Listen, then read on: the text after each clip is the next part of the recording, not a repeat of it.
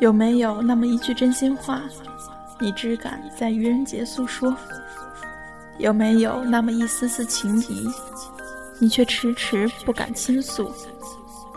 闲人悄悄话，我说，你听。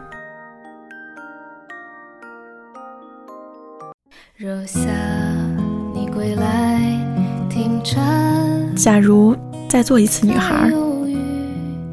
当然，个头还是像现在这样，太瘦的女孩看上去像个精灵，人都以为你聪明的不得了，会让你很心虚。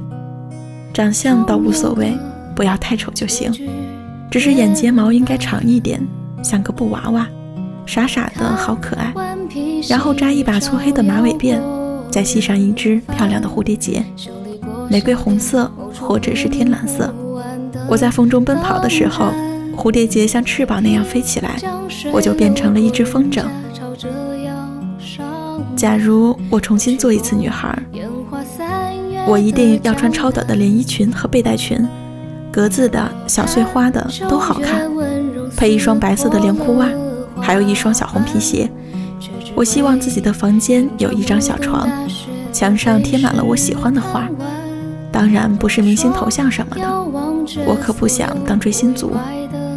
长大了，我只想过一种散淡普通的生活，做一点自己愿意做和喜欢做的事情。当然，这些都没有关系。我真正想要的是一架钢琴。我奇怪，现在许多女孩怎么不喜欢钢琴呢？我一直梦想自己的琴声从窗口飞出去，引来许多五彩缤纷的小鸟，叽叽喳喳聚集在窗台上，为我的琴声伴奏。练琴虽然有点乏味。但美丽的音乐会滋养女孩的心灵，让她变得丰富而温情。弹琴的女孩会有一双纤细灵巧的手，她不需要说很多的话，琴键就帮她说了。也许练琴的女孩学电脑会比别人更省力些呢。假如我重新做一次女孩，暑假里除了游泳、看电视、打游戏机、练琴，还有到外婆家去。我仍然会学习做饭烧菜，学习自己钉扣子、缝衣服，坚持写日记，并且看很多很多的书。我仍然喜欢童话、少儿大百科和儿童文学，但我一定要看一些大人的书，包括爱情小说和侦探小说。我认为这样才会有更强的抵抗力。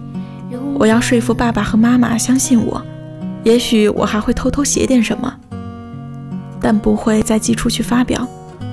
过早发表习作会使一个女孩误以为自己天生就要当作家的，就像一棵树还没长大就开花结果，把底肥都用光了，而作为骨架的枝干却懦弱，将来支撑不起一束繁花。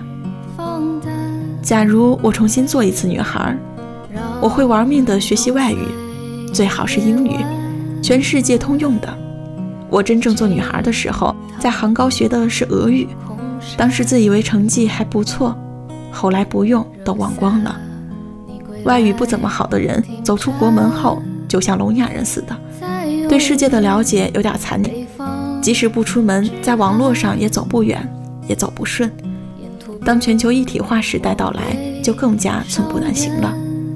何况不能与各种各样的人对话，会减少许多人生的乐趣。假如我重新做一次女孩。我希望自己就像一个真正的女孩那样，柔声细语的说话，不要那么爱哭爱生气，也不要那么咄咄逼人凶巴巴的。